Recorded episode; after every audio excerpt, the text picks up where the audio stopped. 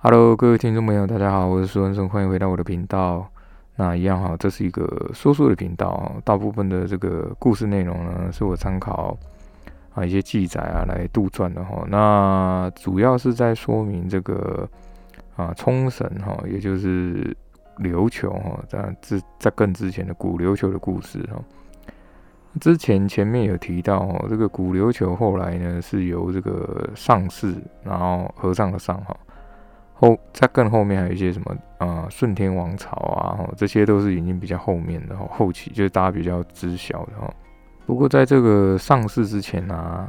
啊还有一个这个天孙王朝哈，就他们统治的古琉球应该记录起来应该有就千年甚至万年以上了，就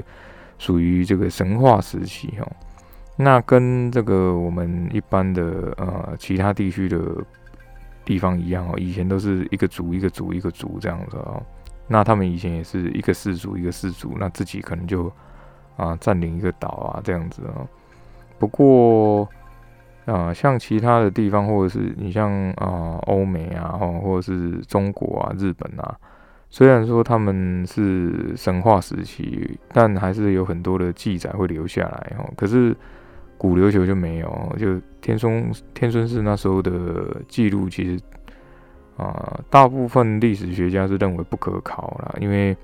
很多都是写神话故事有关的哈，跟啊一些真实的历史历史记载啊，比较没有那么有参考价值哦。那当然，其实像啊像我们自己也有一些自己的神话故事嘛，不过还是有啊实际记载的一些记录哈，可是。啊，古琉球就没有，它几乎完全完全没有记录哈。那在有记录的这个上世王朝的时候，他那时候啊，在记录上他只有写说啊啊，有一个叫这个利勇的哈，他啊占领了这个古琉球哈，就是他啊类似自己当王这样子。那上世后来去把这个利勇给推翻哈，所以后来就变成由上世来当上这个古琉球的王哈。古琉球有一本记载，叫做中山事件，哈，它是被学历史学家公认为算是有记录的，啊，就是他们那那时候从古琉球有开始有记录的历史书，哈。不过因为中山事件里面大部分也都是神话故事，哈，所以可参考的部分也不太多，哈。那其中呢有一段就是在讲这个天孙王朝，哈，那。他在中山事件里面是记录在记录为这个最早最早的最初的统治者哦，就是把整个这个琉球王国给统治的啊，叫天是天孙氏哦。那他们认为说啊，琉球神话就琉球王国是这个阿摩美酒的后代哦。那记录上面中山事件上面的记录，天孙王朝总共有二十五位国王哦。那经过了这个有一万多年以上啊。那传到第二十五代的时候啊，就啊被这个重臣哦，就一个利勇的重臣给杀害哈，那天孙王朝就灭亡哈。不过这也很奇怪，就像刚前面讲的嘛，就比较像是神话故事啊，因为你二十五代的王啊，经过了一万多年，那也不太可能。那中间的王每个王都活了几千年以上，这是不太可能哦。但是他们。啊，中山世界里面很多记录是说，他们的王很多都是啊，比如说神的后代或神的转世，或者是跟这种天女啊、女神结婚哈，所以可以活很久哈。那大部分的历史学家就认为这是神话，不太可不太可靠哈。前几集有说到这个白川是后来被天孙天孙月，就是天孙氏他们给打回去了嘛。不过因为有发生战争嘛，那。啊，不管是贵族、王族，或者是一些一般老百姓啊，就开始有一些不同的声音哦。因为天孙是统治了这么久啊，几乎没有发生过战争哦。就到这个天孙月的时候，就发生战争哦。那王宫里面其实有这个主战派跟主和派嘛，就前面有稍微说明一下哈，有一派的。啊，比较年轻的一派就认为说，这个助女选王啊，就没有依据哈，那都是文德军讲的啊，那一般人也不知道说，啊，他讲的到底是不是真的，因为神谕这种东西只有他自己听得到嘛。那另外一派的人就是守旧，就组合派比较守旧，就认为说，我们还是要用这个助女选王啊，因为啊，像那个文德军选出来王那么多代以来啊，都没有发生过什么战争哦。那就是因为这一次的这个白川氏的攻打，让啊这个主战派的就有有话题可以发挥哦，就说啊，你看就啊天顺月这时候忽然有战争啊，那一定是这个文德军有问题啊，就牵拖了很多哈。那不管不管到什么时候，政治哈跟国家有关系的政治就是这样哈。那经历过这次战争之后啊，就两派的人呢就更分别的更为清楚哈。那当然主战派就是很有默契啊，就是以这个天孙宫哈，就是啊大王子为首哈，因为他是大王子嘛。那再就是他也是属于那种认为要跟白川氏来抗衡哦，就是要去把他灭掉哈。那另外一派啊，组合派就是以那个玉成安师为首哈，因为他认为说大家要和平相处啊，这样。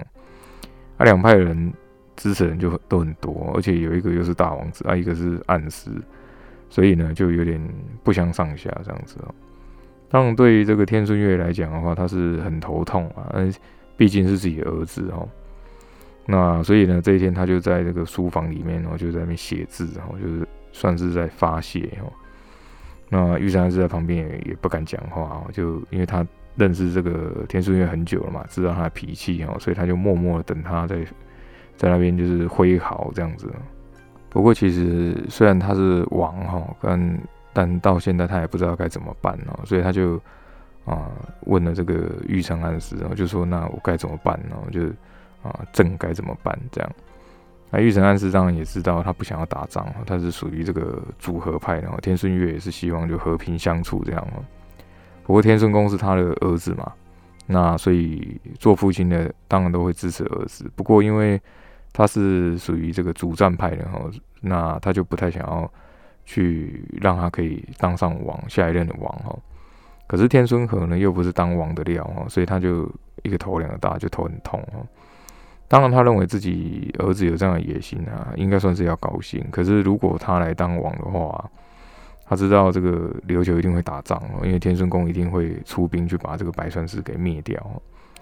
不过白川氏人都很好战啊，所以如果真的要打起来，也不一定说这么简单就可以去把它灭掉哈。而且前面有提到哈，琉球王国的人口数其实并没那么多哈，那再加上那个士兵，如果是士兵的话，那人就会更少哈。那他其实也希望这个天孙宫可以当他的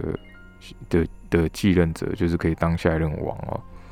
那可是玉成暗示也很了解，我觉得大皇后绝对不会善罢甘休哈。虽然他的儿子是这样子哈，可是大王后她对权力也有很大的欲望哦，所以她也希望她的儿子可以啊当下一任的王啊。那天孙月虽然有有点不太确认天孙和是不是自己的儿子哦，可是他的名义也是王子嘛。那另外一点是说天孙和其实很善良哈，所以他也是认为说啊这个儿子很可惜哦，如果他啊，善良，可是他有就是能够精明一点的话，哈，就至少他就不会那么那么头痛了哈。所以让他当王的话，他也没办法安心啊。那玉成安师其实很想要，很想要做一个假设哈，就是如果说啊两个都没有当上王的话，那怎么办呢？可是他不敢讲啊。那天顺月自己就先讲出来了哈。如果如果这个神谕啊没有选他们两个哈，那那怎么办？这样啊。那天顺月也很烦恼啊，那玉成安师当然也是一样啊。天顺月思考了很久哈，那就站起身子哈，就跟这个啊玉成安师讲说哈，之前把这个兵权交给你啊，那现在就继续托付给你哈，就不要拿回来了哈。那玉成安师以前都是拒绝的啦，不过现在两个年纪都很大了嘛，那再就是说这个天顺月的考虑也是对的哈，因为他的考量是。在于，如果他不小心，比如说啊，可能病倒了，还是怎么样哈，至少这个兵权不会在啊两个王子手上哦，会在这个玉成安师手上哦。那当然，如果是玉成安师病倒的话，那就是兵权回到天顺月手上，所以这样的安排是最好的、最好的方式哦。那他们不知道是这个皇宫的另一个啊另一个角落啊，就是天顺宫哦，他们也在讨论这个白川氏哦。那他常常都会跟他的这个儿时玩伴嘛，哈，就是他认为是以后他要立他为暗师的一个翁氏哦，就翁祥瑞哦，就问他说：“那你觉得白川氏怎么样？”哦，那当然翁祥瑞也觉得说，白川氏一定会来啊。不过呢，天顺宫知道哈，这个天顺月就是他的父亲，绝对不会想要打仗哦。可是翁祥瑞考虑的也是一样哦，因为白顺氏就是从以前到现在一直都想要把这个天顺氏给灭掉哈，所以他们两个都认为说一定要先下手为强哦，不能等这个白川氏来打。那可是翁祥瑞跟天孙公也知道说哦，这个兵权是在这个玉成安师那边哦。而且天孙公非常了解他的父皇，就是他的父亲哦，因为他知道说这个天孙月也是算老谋深算嘛，很聪明啊，他一定不会收回这个兵权，他一定会把兵权放在这个玉成安师那边哦。他之前玉神暗师不肯接这个兵权嘛，那现在刚好兵权在那边，所以就顺势就把兵权留给他哦，所以天孙月一定不会把兵权收回来哦。不过天孙公其实就很不屑，我就很有点不太高兴哦。他认为说，就啊，为什么暗司可以有兵权哦？因为从以前古琉球琉球王国以来哦，很少都有暗司有兵权哦。因为兵权是王最后的一个防线嘛，除非真的很信任这个暗司哦，不然不太可能会把兵权给他。所以翁祥瑞也很也很讶异哦，没想到这个一个暗示竟然会有整个琉球王国的兵权哦。而且他也很清楚说，这个玉成安师是反对战争的，就是他们两个都反对战争哦。可是跟天孙公不太一样的是哦，翁祥瑞认为玉成安师的忠心应该是肯定的哈，就是他对琉球应该是很忠心的。可是天孙公就会认为说，搞不好他就是谋划了很久啊，就是在等这一刻哈。他以前可能都是装出来的哈，而且天顺月也不会把兵权拿回来哈。那兵权在。玉成安师的手上啊，那就不太可能先去攻打排川氏哈。那天顺公也很清楚哈，没有兵权哈，什么都不用做。不过这时候他想了一想啊，他就觉得说，那如果这个暗示啊有个什么万一哈，那搞不好就比较好办哦。不过翁祥瑞就马上猜测到了，因为他毕竟很了解他嘛，那他就问他说：“你是不是想要对这个暗师下手？”哈，那天孙公就说。啊，那我们可能要想一个比较严谨的计划。毕竟，如果走错一步啊，那如就算他是王子哈，也也不行哦，也一定会被遭受严惩哦。所以他就问这个翁祥瑞说：“那你有没有什么想法？”那翁祥瑞就稍微分析了一下哈，就是暗司就玉成暗司的品德非常好啊，琉球人民也都是很支持他，那很多贵族跟王族也都很支持他。不过天顺公认为说啊，他毕竟不是王族哈，能拥有兵权的哈，只有王族这样子哈。那这时候翁祥瑞就想到了一个人哦，就是大皇后，他就认为说，哎，这个不知道大皇后是是怎么想的哈。那天孙公当然也知道大皇后的为人啊。天孙和虽然不喜欢权势哈，可是大皇后是白川氏嘛，所以他一定要有权利嘛，因为如果没有。如果天孙公当上王的话，他没有权利，那他一定会想办法把大皇后赶回宫谷。如果是天孙公来当王的话，可是呢，这时候，呃，有一句话就敌人的敌人就是自己的朋友嘛。那他就想说，如果啊，啊，大王后是对权力有欲望的话，那天孙公自己当上王的时候啊，就给这个天孙娥还有大王后一点一点权力哈，让他坐实一个位置哈，就不用担心哈。那搞不好大王后就会站在自己这边哦。可是另外一个想法是，因为大王后一直想要让天孙和当上啊下一任王嘛，所以如果不是给他对等的权利的话，哈，可能就会比较难把他拉到自己这边哦。大皇后这时候在后院找这个天孙和哈，那一样啊，这个天孙和还是跟这个有一个侍女就胡木喜嘛走得很近哦，两个还是在那边啊聊天、看星星、吃点心哦。这大皇后看的是越看越不满哦。这时候有一个侍女啊，大皇后旁边有个侍女，就偷偷跟这个啊大皇后报告，这个下一任的王啊，应该是新的文德君来选哦。那这个侍女跟一般的侍女不一样哦，她的脸上有一些刀疤哦，她用这个头发把它稍微啊遮住一点哦，然后再用这个啊类似伪装哦，把把刀疤给涂的浅一点哦。那她是女兵哦，她是琉球的女兵哦，琉球的女兵非常非常少哦，极少有女兵哦。那这个是大王后特别挑选出来当自己的侍卫跟这个类似间谍哦。那他就问这个呃侍女说啊，那下一任的文德军是什么时候？哈，没想到这个侍女就讲说，哈，呃，十天之后就会选出下一任文德军哦。那大王后没想到这么快哦，就跟他讲说，那你赶快去打听哦，下一任这个文德军是谁哦。哦，后来这个侍女就就很快就离开了。那这时候他就想到这个新元玄哦，那如果是啊助女的话，会不会他也有机会哦？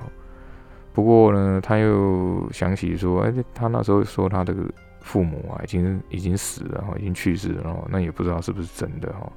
啊，想要找机会再跟他确认一下。那再说这个三个助女哈，就是新元玄、秦月月跟清泉木哈，他们离开云那国岛很长一段时间哦。那在本岛也很习惯哦，尤其是琉球本岛的食物都比比较好吃哦，因为与那国岛食物都比较清淡一点嘛。不过他们还是会想要回到这个与那国岛哦，就有点像是那种类似本能哈。他们虽然外面就啊有点花花世界嘛，可是他们还是会想要回这个与那国岛。所以在等这个新月玄要身体之后啊，他们就想要回这个啊与那国岛去哈。那本来中山靖是跟他讲说，这个金武呃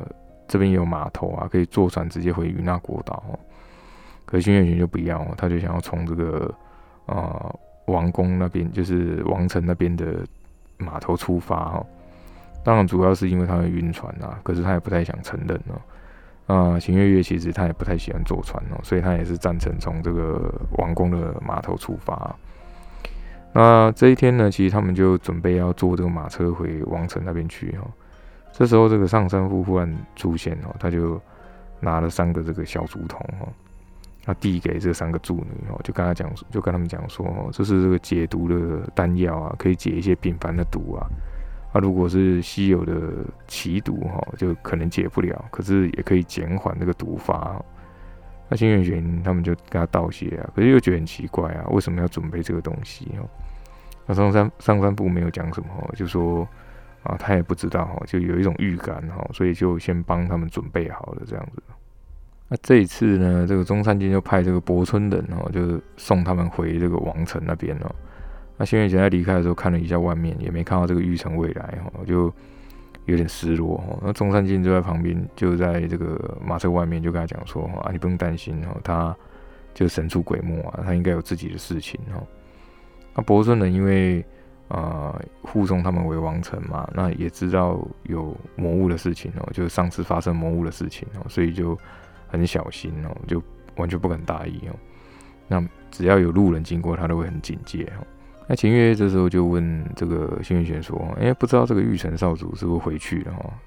那千秋木也是觉得很奇怪，怎么没看到他哦？那轩辕玄就是说：“哎，其实他那天醒来的时候，他就已经离开了哈。”不过秦月秦月月其实就因为他们也没多想什么嘛，他就说：“哎，如果反正我们是不会选上文德军嘛。”那以后也是可以谈恋爱跟结婚啊，所以啊，搞不好可以物色一下对象这样哈。那新月贤听到这个就有点点哈，就就想到这个玉成未来哦。我博村人就有点呃比较不识相一点哦，就忽然想到一件事情哦，就直接插嘴哦，就问说：哎，请问这个当初不是说魔物有三只吗？为什么？可是现在只有两只哦，那还有一只去哪里哦？那千泉木听的时候就很紧张哦，就会不会说还有魔物这样子哦？可是呢，博士你想了一下哦，就他他都会收到其他地区的回报嘛。那目前都没有发生什么命案啊，也没有什么特殊的奇怪的事情哦。那轩辕玄就是想说，会不会这个魔物已经躲起来了？不过秦月就直接就因为他是这个文德军的弟子嘛，所以他就说，哎，搞不好这个文德军大人哦已经。卜卦知道第三只第三个魔物在哪里，然后就我们先回去再再说哦。那这时候呢，秦月就啊就说，嗯，搞不好我们就幻想一下哦，如果我们选上文德军的话，那会怎么样哦？那当然他第一个想到就是，哎，搞不好就可以吃很多好吃的东西哦。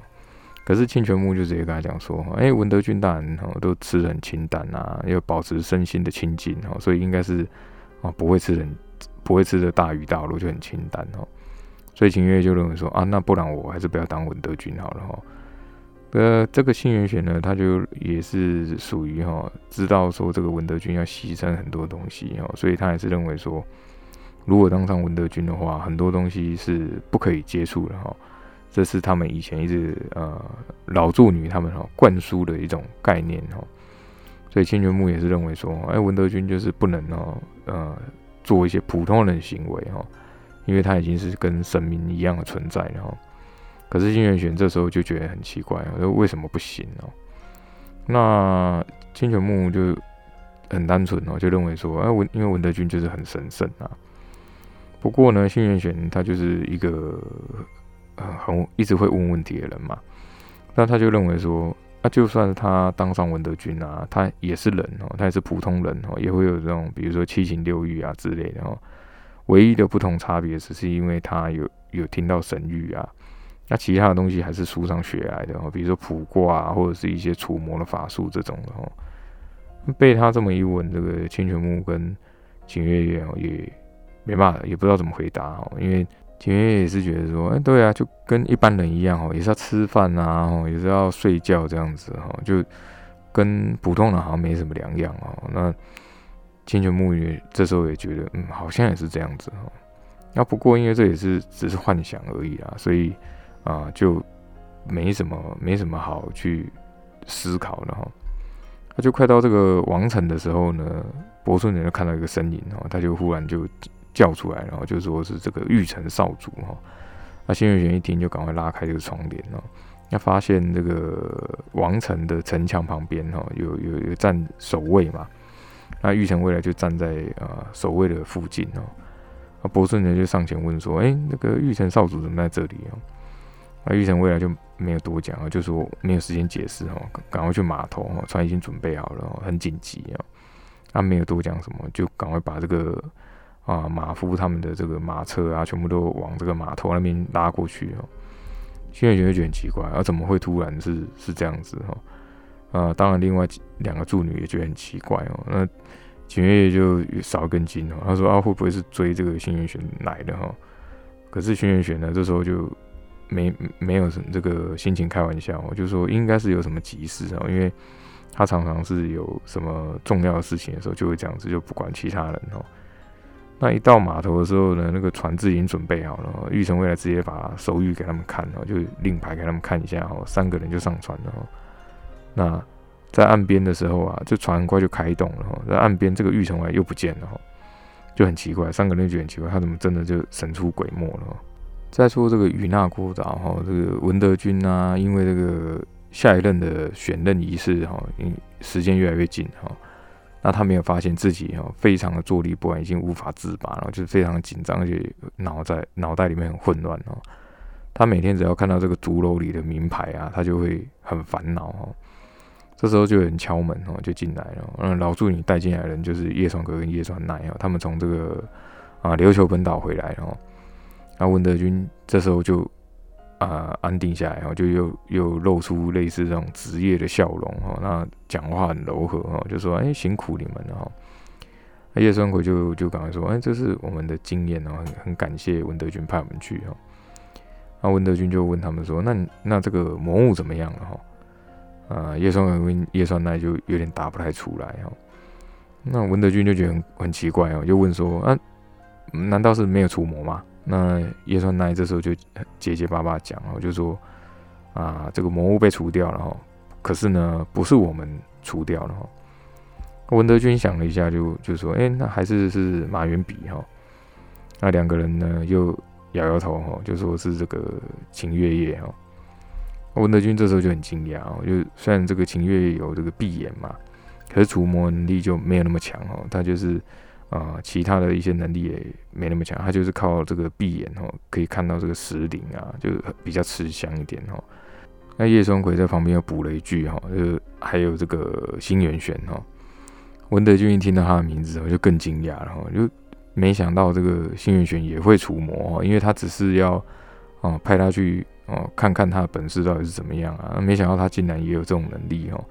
啊，毕竟。他就是在大家的口中就是个异类嘛，就很奇怪哦。可那看到他的这个竹名牌里名牌在竹楼里面哦，这个啊文德军就更更更混乱了，就觉得说怎么会有这种事哦？那如果啊，只是如果哦，他很担心哦，这个新元玄要是当上文德军的话，那怎么办哈？因为他一定不会听自己的呃命令也好，或者是吩咐也好哦。那他还在思考的时候，外面老助女哦就有点好像在阻止什么人哦，就是说哎，你不可以让直接进去哦。那这个人也不管他，直接就把门推开哦。那那进来人就是马元笔哈。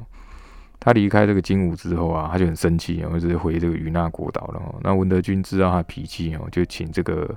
啊老助女退下就没有关系哦，所以他后来就退出去了哈。马元笔就稍微拱手一下，就是很简单带过，没做什么礼哈，就也没有行礼啊，这样就说啊文德军大人哦，就稍微讲了一下。那另一方面是啊，他虽他的高傲，还有一方面是啊，他的父亲也是豪族哈。啊，虽然呢，他没有继承豪族的地位哦，可是血脉啊是没没有血脉是相连的，所以他还是有一股傲气哦。那文德军呢就面无表情哦，就跟他讲说：“哎，辛苦你了哦。”那马元笔就非常直接哦，他就说：“文德军，文德军大人哦，想问一下，为什么还要派其他助女去本岛？”哈。那文德军听他这么一讲啊，就很奇怪哦，就问他说：“呃，莫非是这个除魔事情有什么啊意外嘛？哈？”那马云比就想要直接讲哦，可是，一想到这个魔物是其他人除掉了，他就有点尴尬哈。那可是呢，又很生气哦，所以他牙一咬，就直接讲说：“哦，啊，有一个叫星元玄的助女哦，进行了这个除魔哦。”那叶双可跟叶川呢在旁边就很惊讶哦，就发出惊呼声音哦。那马云比就瞪他们两个，以为他是在轻呼他。那叶双可就赶快解释了，他说：“这个不不是这样哦，这个马云比师姐哦，因为这个雾魔啊，也是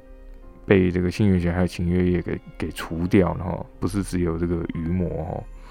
那马云比听到这里就更生气哦，就就问这个文德军说：“他到底是什么人呢？”可是这时候文德军的脸色很难看，然后眼神也眼神也变得很锐利哦，那那个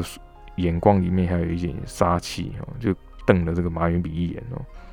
那本来马云比其实是很高傲嘛，那而且很生气嘛，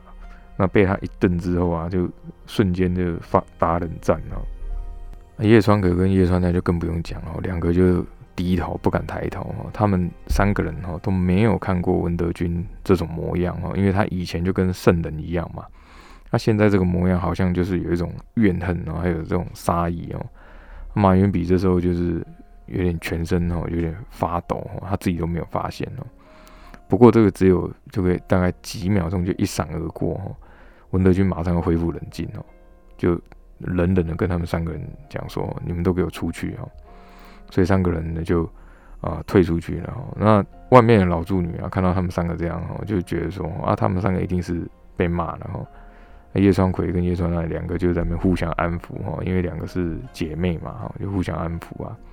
可是呢，马云比呢这时候呢，虽然他刚刚还是很害怕哈，那可是现在心里就有一股不满，然后就认为说哈啊文德军的名号一定是我的哈。那叶川可跟叶川在正要走，马云比就把他们叫住，他说：“你们两个哦，过来一下。”那两个两个姐妹这时候呃刚刚才惊吓完嘛，那听到马云比叫他们就又又更惊吓，因为呃他们也知道马云比的脾气不是很好。那这时候马云比就问他们说：“哎，你们刚刚讲说雾魔啊也给也被这个新新月玄跟秦月月给除魔了，到底怎么回事啊？”那叶双跟叶川奈啊，就很简单的把这个啊新月玄跟秦月除魔事情稍微简单一下，因为详细是怎么样，他们不知道哈。因为等他们回这个啊王城的时候啊，只听到说雾魔被除掉了哈。那马云比听完之后啊，就想了一想哦，就有点冷笑，他就说：“所以你们也没看到他除魔嘛，对不对？”那叶双鬼就点头，就说啊，的确是这样哦，因为我只听说已经除魔了哦。马云比呢，这时候就讲说哦，我回金武的时候也是这样哦，我也没看过他们看到他们除魔，只是说回去的时候啊，就听说他们已经除魔了哈。所以马云比就很不满哦，就说一定是这家伙一定是用什么把戏哈，除魔什么的，他一定不会哈。那叶川葵就很惊讶哈，他就说：“哎，莫非你的意思是他根本就不会除魔嘛？”那马云比就啊更不屑，我就说：“啊，一个无名的助理怎么可能会除魔？而且啊，不要说我了，怎么比得上你们两个？哈，那两个姐妹也是很很单纯哦，就点头哦。另外一方面是看这个马云比这个态度，我就赶快拍马屁，然后就说：对啊，对啊，他怎么比得上马云比师姐？然后就就拍他马屁哦。”阿马云比哈，其实他也是一个很喜欢听奉承的话人，然后被被这两个人这样拍一个马屁哦，他也很，他也很这个就又恢复自信了，就认为说哈，这个新月玄一定是做什么手脚哦，除魔都是骗人的哈，那自己是文德军的弟子啊，凭什么这些这个一个新生的助女可以哦可以除魔这样哈？那明天就是文德军选任的仪式哈，在他们会进行一个仪式哈。那看到这个猪肉里的名牌哈，文德军就开始盘算一件事情哦。啊，虽然他知道不可以有分别心跟啊自私的心哦，可是呢，看到他们的看到这个新月玄的名字哈，他就会浮起一股就是啊他自己也不了解这个是什么感什么情感的变化哦。好的，今天很快哦，一集又结束了。那很感谢哈大家的收听哈，那之之后呢，魔物篇已经差不多结束了哈，那下之后呢就是这个啊琉球王宫里的内内斗，就宫斗跟这个文德军的呃人选的选任哈，那究竟会有什么变化哈？且听下回分解哈。我是苏恩顺，非常感谢你们的收听啊，下次再见，拜拜。